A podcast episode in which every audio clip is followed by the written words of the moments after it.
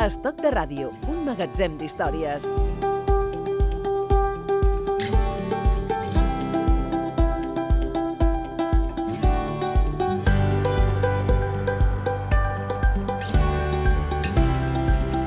Amb el Quim Martí avui parlem d'inserció laboral dels col·lectius discapacitats. Ja fa 50 anys que un grup de pares i mares de joves amb discapacitat intel·lectual de Sabadell van prendre una iniciativa pionera que aleshores podia semblar agosarada, garantir una sortida laboral als seus fills després de l'etapa anomenada escola especial. I van posar en marxa un taller perquè aquests joves poguessin accedir al món laboral. D'aquesta manera va néixer CIPO, una societat cooperativa que persegueix precisament la integració dels joves discapacitats. I per parlar de CIPO, de les seves eh, activitats, dels seus projectes, ens acompanya a Estoc de Ràdio el seu gerent, el senyor Xavier Martínez. Senyor Martínez, benvingut. Eh, gràcies, bon dia. Eh, en un principi, l'activitat del taller de CIPO estava vinculada al sector productiu per excel·lència d'aquella època. Parlem de, del tèxtil. Bàsicament, la feina era la manipulació de productes tèxtils, si fem memòria, no?, en aquest cas. Sí, sí, efectivament. Sí, sí. Aquests van ser els, eh, aquests van ser els seus inicis. Ciut eh, Sabadell com a ciutat del tèxtil, la ciutat llanera, amb Mhm. excel·lència, doncs, eh, eh, ja dic, un grup, un grup d'empresaris, que en aquest cas molts d'ells eren pares que tenien eh, fills o filles amb discapacitat intel·lectual, doncs van, van fer aquest pensament doncs, de, de muntar aquesta cooperativa i d'alguna manera donar una sortida, eh, diguéssim, de, de, una sortida laboral, una sortida també que ells poguessin desenvolupar-se a dintre de l'àmbit de l'empresa, perquè en aquell moment l'empresa ho era tot. O sigui, clar, què podien fer el, els pares empresaris? Doncs muntar una empresa.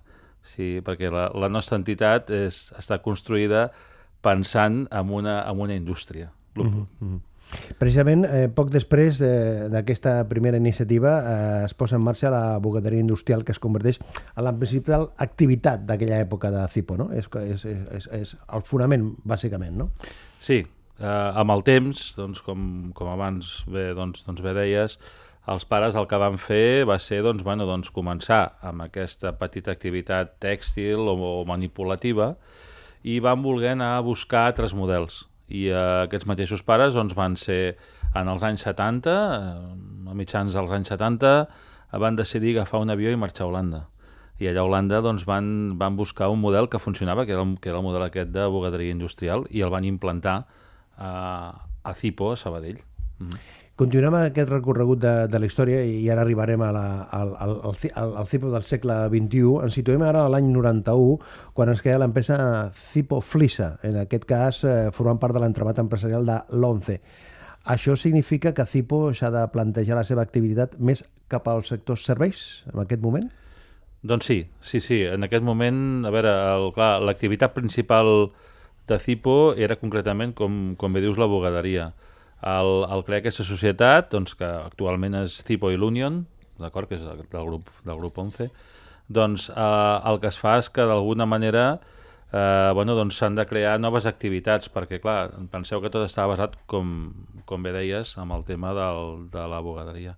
Aleshores es busquen noves línies i bàsicament el sector serveis és el sector on veiem oportunitats per poder treballar i per poder donar feina a les persones que segueixen estant a Cipo, que d'alguna manera també eren les persones que en aquell moment eh, eren les persones que tenien menys habilitats.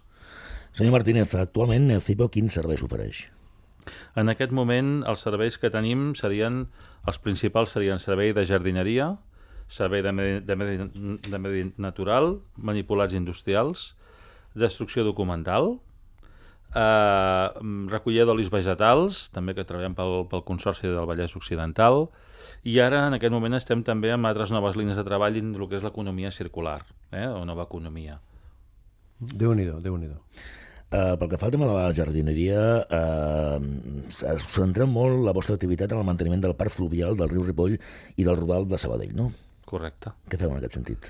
Bueno, fem tot el que és el manteniment de tot el riu, o sigui, fem des de, eh, per exemple, doncs, arranjar els bancs de fusta, eh, netejar tot el que és per els caps de setmana, doncs, bueno, és un espai que que tota la ciutadania doncs, eh, hi, hi circula molt, van en bicicleta, eh, la gent esmorza, deixa coses, bueno, doncs, el que fem és, man és mantenir l'ordre amb el sentit de que tot estigui net, tot estigui ben, ben arreglat i, i a més també el, el que és la part del riu, doncs també hi ha, hi ha algunes parts on hi ha també peixos, etc que també mantenim que estigui en bon estat. I també us dediqueu, si no tinc malentès, a la creació i manteniment d'horts escolars i particulars, no?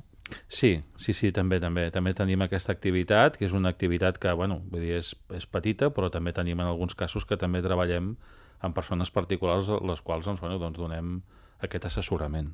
Perquè si fem un rànquing, senyor Martínez, de, la, de, la, de les activitats top que fan a CIPO, quin seria la, la més important numèricament o del volum de, de feina o del volum de facturació?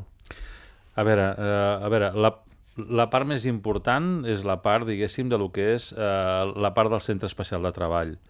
La part del centre especial de treball és aquesta part laboral, on com a mm, principal seria el que és la jardineria de la ciutat de Sabadell, el que és el, el Rodal Ripoll, i llavors també hi ha altres empreses particulars que també, bueno, doncs, també t'han contractat els seus serveis, i del, els nostres serveis, perdó, i bueno, aquest, aquesta seria la part més important, no? aquest seria mm. l'eix més important, la part productiva, per dir d'alguna manera.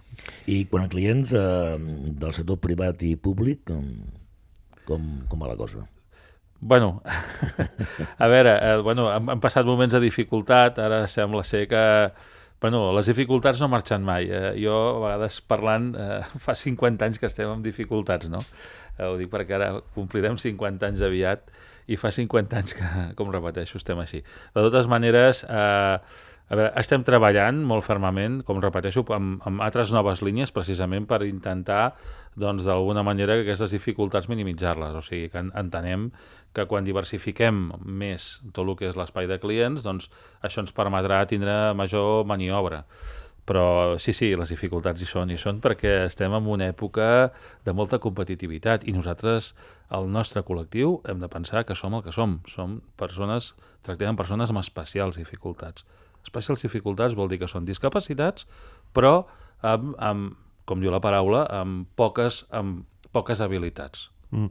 El que passa, senyor Martínez, és que eh, diu vostè eh, estem en una situació molt competitiva perquè aquest sector dels serveis que fins ara era, eh, era una, una responsabilitat, per dir-ho manera, una activitat prioritària de les empreses del tercer sector, eh, empreses convencionals, eh, inclús empreses de la construcció, han definit, han canviat eh, i han ampliat la seva, la seva tasca i això ara és una competència. Clar, però davant de l'administració, que vostès tenen una part important, vostès i qualsevol, vostès i qualsevol empresa de la, del tercer sector, que tenen com, com una part important destacada de, de relació comercial amb, els, amb, el, amb, amb l'administració, és sensible en aquest cas l'administració o tracta igual a, la, a una empresa del tercer sector a un, enfront d'una empresa convencional d'aquests que fan, li fan la competència a vostès?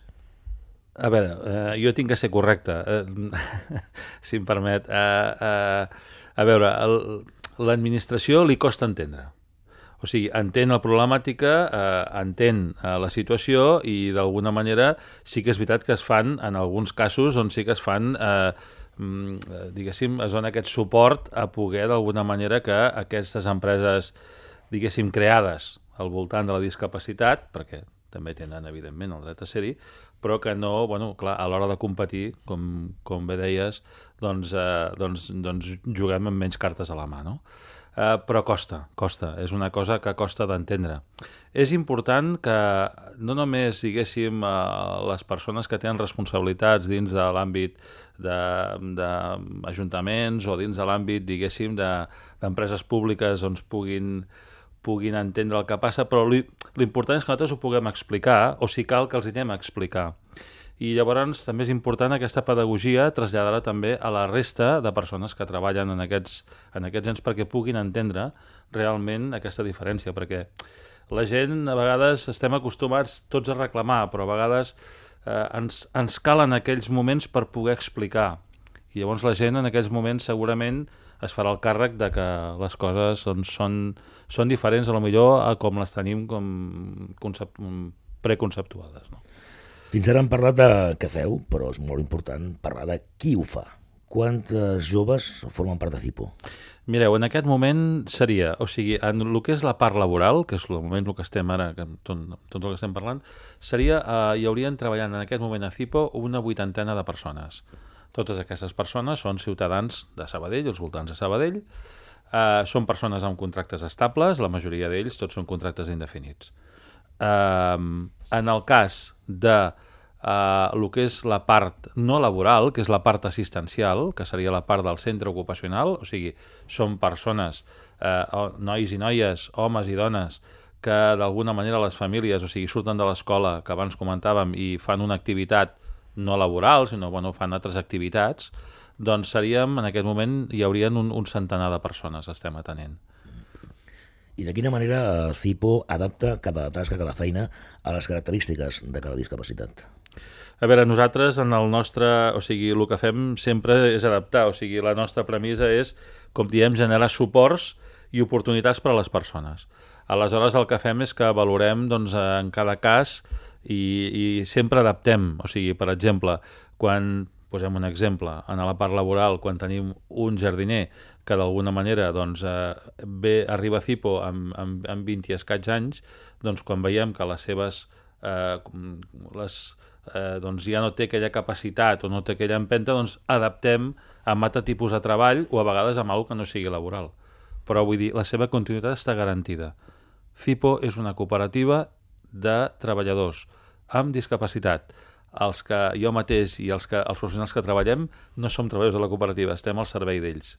Si fem una foto, senyor Martínez, de, del treballador de Cipo, els, els, els, els elements eh, característics o comunes, eh, que, que és més dones comes, eh, gent d'una determinada edat, una franja d'edat, una, una, una, quan, que, evidentment, quan diem una foto, és una foto a l'engròs.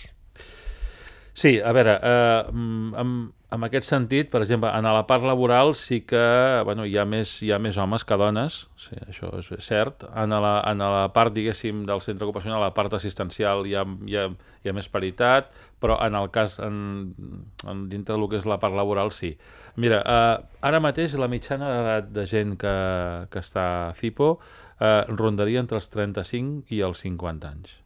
Aquesta seria la forquilla més important d'edat de gent eh, tenim el problema de que d'alguna manera doncs, també és veritat que tampoc hem pogut incorporar nous o nova gent a, a la nostra entitat perquè hem tingut també eh, diguéssim, hem estat soferts amb, amb els topalls que tampoc hem pogut d'alguna manera poder eh, entrar més gent a la cooperativa amb menys, amb menys edat, perquè...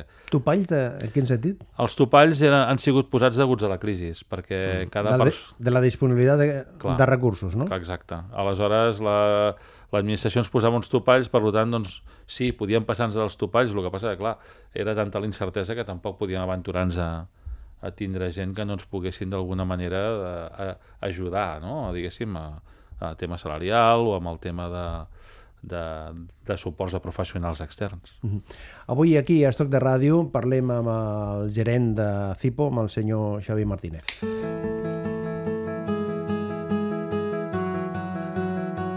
T'acompanya Estoc de Ràdio.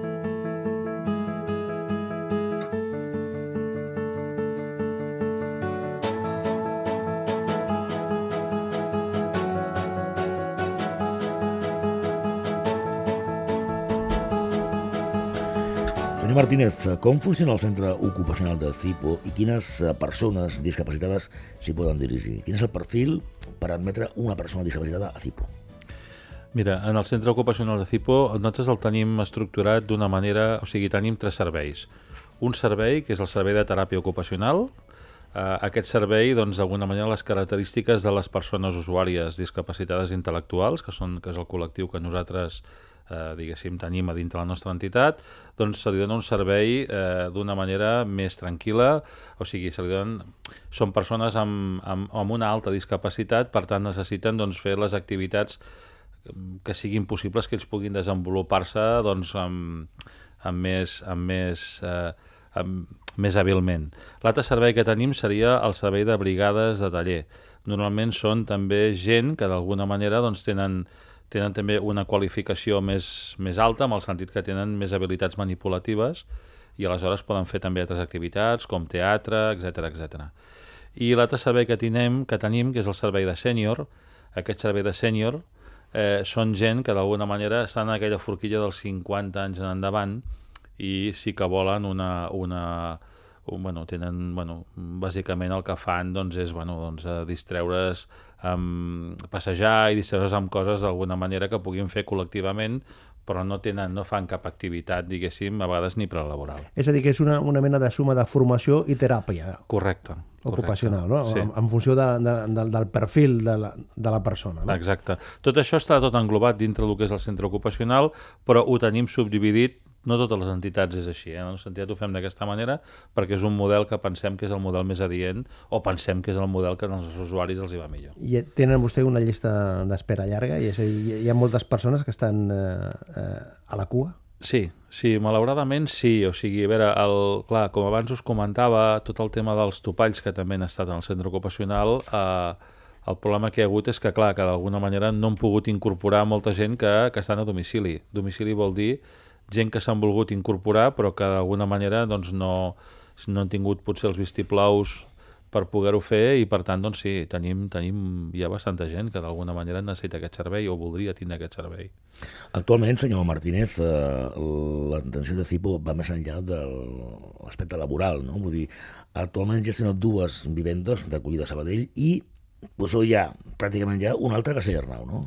Sí, sí, exacte. En aquest moment, o sigui, nosaltres tenim dos llars residències, eh, una d'elles que està situada en el Parc Central, en la zona sud de Sabadell, davant de, bueno, ho dic perquè és una zona magnífica, un entorn magnífic, i en allà en aquest moment... I unes, i unes instal·lacions magnífiques. Sí, sí, sí, tant i tant. Sí, sí, sí, sí. Les vam inaugurar l'any 2016 i tenim 20 usuaris en aquest moment, 19-20 usuaris, i les altres instal·lacions que tenim estarien situades en la zona del, de, la, de la Torre de l'Aigua, al voltant del que és el Parc Taulí, i en allà, en aquell espai, tenim en aquest moment set usuaris. És una residència que ja fa uns anys que la tenim, i també doncs, bueno, aquesta altra nova residència que ara tindrem, doncs ens donarà aquest plus perquè bueno, és una residència al, en, en la zona de Castellarnau de Sabadell. Que... A Castellarnau, que és la, és la part més, eh, eh, com dir-ho, la, la part amb, una, amb un estat de, de, de situació econòmica més alta. Sí, exacte, exacte. I, i l'entorn, perquè estem mm. parlant de que és un entorn totalment totalment, eh, vull dir, a veure, és bosc, a més a més, on estem situats nosaltres tenim, només veiem bosc. Mm -hmm. Bosc al davant, bosc al costat, i, i a més a més és, una, és, bueno, és un espai de 2.000 metres quadrats 2.000 metres quadrats, 2.000 metres quadrats eh, és, una, una, és una vivenda és una casa és una casa de 600 i pico metres quadrats també construïts que van comprar vostè aquesta casa? No, no, no, no. Comprar-la nosaltres no podem comprar-la. està bé, això està molt bé. No, no, va ser, va ser, això sí que és veritat, gràcies a la donació d'una família, d'una família de, del nostre centre, la família Pasqual Tula, i ens van, ens van, ens van donar aquesta, aquesta propietat en la nostra fundació i llavors la nostra fundació doncs, el que va, bueno, va decidir, doncs, com no pot ser d'una altra manera, doncs, adequar-la perquè els nostres usuaris mm. doncs, puguin tindre un, una vivenda. Escolti, les vivendes aquestes que feia esmena eh, ara, com funciona? És a dir, són vivendes eh, on les persones que estan allà tenen plena autonomia, eh, estan tutelades, hi ha monitors, com funcionen? Sí, a veure, plana autonomia sí. Uh, o sigui, funciona com una família. Nosaltres, la paraula llar residència és, és família. O sigui, per exemple, quan abans us feia esment d'aquella residència de, que hi ha 20 usuaris, doncs són dues unitats de convivència de 10 i 10. És com si visquéssim amb dos, amb dos cases de 10 i 10. O sigui, no són els 20 tots junts. Ho dic perquè això intentem ser molt curosos perquè volem o sigui, treballa en família, o sigui, posem la taula tots junts, eh, tots junts, preparem el sopar, una part del sopar ells ajuden a preparar-lo, desparem taula, fem totes les activitats que, puguem, que podem fer qualsevol de nosaltres d'una família que tinguem la sort de poder viure en una casa, que a vegades això tampoc és fàcil. Doncs en aquest cas, doncs ells doncs, poden, poden gaudir d'això, inclús en aquesta casa tenen esta piscina, imagineu. Quin suport dona CIPO a les famílies que, que tenen fills discapacitats, que viuen a casa dels pares, però quina mena de suport eh, doneu a les famílies? A veure, el suport que nosaltres donem, d'alguna manera, és... Eh, o sigui, amb el sentit de que, a veure, una vegada ells, o sigui, poden entrar a dintre dels nostres serveis, el que, el, el que fem és que bueno, som, som una entitat d'escolta activa. O sigui, fem participar molt a les famílies a totes les activitats que, que fa l'entitat. I aleshores el, bueno, el que fem és, eh, doncs, en tot moment, doncs, bueno, fem hasta inclús jornades preparades per les famílies amb diferents, on s'hi poden, on s'hi han de vindre psicòlegs o han de vindre, vull dir, intentem estar en el centre de que la família eh, ens tingui com a referent pel que necessiti. Mm -hmm. Hi ha un fet, jo crec que és curiós, eh, que és que oferir un videojoc, no? Sipo Activity. Això en què consisteix? A veure, nosaltres aquest videojoc, eh, bueno, això va ser, això va començar a moure's l'any 2013. El 2014 el vam presentar, diguéssim, a, amb, amb, amb l'ajut de, la, de la Universitat Autònoma de Bellaterra, que van ser amb la UAB, que van ser els que vam fer plegats el videojoc. Ells van fer la part tècnica i nosaltres vam posar, vam dir el que volíem, eh? i eh, el 2014 el vam presentar.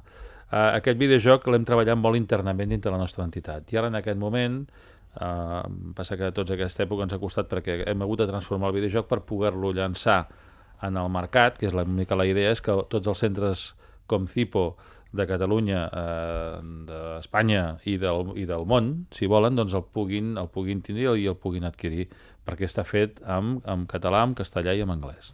Precisament aquest any conclou el pla estratègic que vostès van elaborar l'any 2015. Eh, si fent el balanç s'han complert el 73% o el 87% o gairebé tot? està molt malament que jo contesti això, perquè vostè entendrà que d'alguna manera que la soc artipar, no?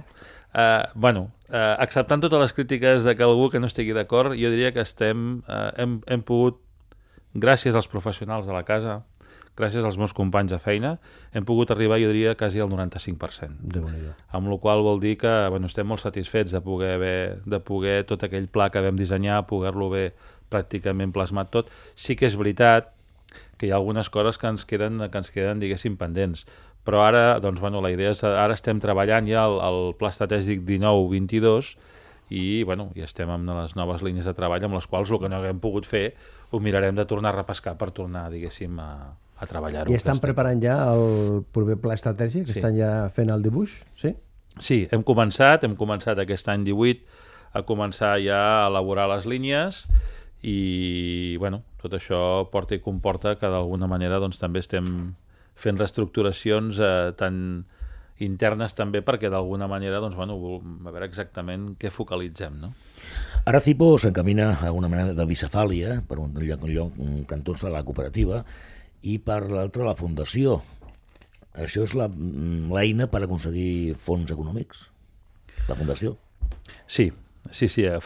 Efectivament, o sigui, nosaltres eh, d'alguna manera aquesta transformació la fem, per exemple, amb el format de fundació, eh, el transformem perquè d'alguna manera el que volem és que tot el que és la part assistencial, o sigui, el que és el centre ocupacional, les llars residències, pugui estar d'aquesta banda de la fundació perquè d'alguna manera puguem ser més atractius eh, a, les, a les empreses público-privades perquè ens puguin ajudar amb els projectes. Deia vostè 50 anys. 50 anys. 7 de juny, Teatre de la Faràndula, Sabadell. Què faran allà? Una gran festa? Doncs sí, això, això tenim pensat, això tenim pensat. Jo diria que és el, no sé si és el 7 o el 3, eh? Això hauríem de repassar-ho, eh? A juny, no ho sé. A, a principis de juny. Sí, correcte, a, sí, sí. De juny. Tenim pensat fer una... Tenim pensat fer-la grossa i tenim pensat omplir la faràndula. Jo vaig dir l'altre dia particularment que vaig anar a veure una obra de teatre i tot el rato mirava tots el, Uh, vull dir, perquè tinc, tinc poc temps per vegades per poder anar i, i, i, bueno, i em fa molta il·lusió omplir-lo i estic convençut que l'omplirem i que ens ho passarem molt bé. Amb esperança, aquest, eh, aquest, aquest, aquest nou temps que estem vivint ara, la situació econòmica parece, em sembla que s'ha reactivat d'alguna manera, els recursos, la sensibilitat de l'administració, la, amb, amb, amb més optimisme? No en tinc cap dubte. Estic convençut, estic convençut de veritat que mm, Uh, tinc molta esperança en que el futur uh, serà diferent, serà diferent per tots, no només per Cipo, i espero i desitjo i treballarem per això, um, treballarem amb molta fermesa per, perquè poder canviar les coses. Perquè la carpeta que té vostè sobre la taula, que és la carpeta prioritària, quina és la carpeta prioritària ara mateix? senyor Martínez, el, la, la, la principal preocupació que tenen allà a Cipo ara? Més ara, sí? ara mateix és una preocupació que ens preocupa, jo diria que la majoria de la, dels catalans, Eh, ho dic perquè mm, amb, el- amb el nostre va molt relacionat. Una, un- ja definitivament que hi hagi un govern a Catalunya és molt important. És molt important perquè totes les entitats com, com CIPO ens estem trobant que aquest mes de gener, eh, aquest mes de febrer, estem sense cobrar absolutament res. I això no pot seguir d'aquesta manera. Per tant, jo, des de la meva modèstia opinió, em plaço també des d'aquí, si em permeteu, a que es posin a treballar ja. És molt urgent que els serveis públics o els serveis concertats, com és el nostre cas, eh, els hem de tirar endavant, perquè sols no ho podrem fer, o sigui, sols tenim una capacitat de maniobra molt curta. Xavi Martínez, gerent de CIPO, gràcies per compartir aquesta estona i fins la propera. Moltes gràcies a vosaltres i bon dia.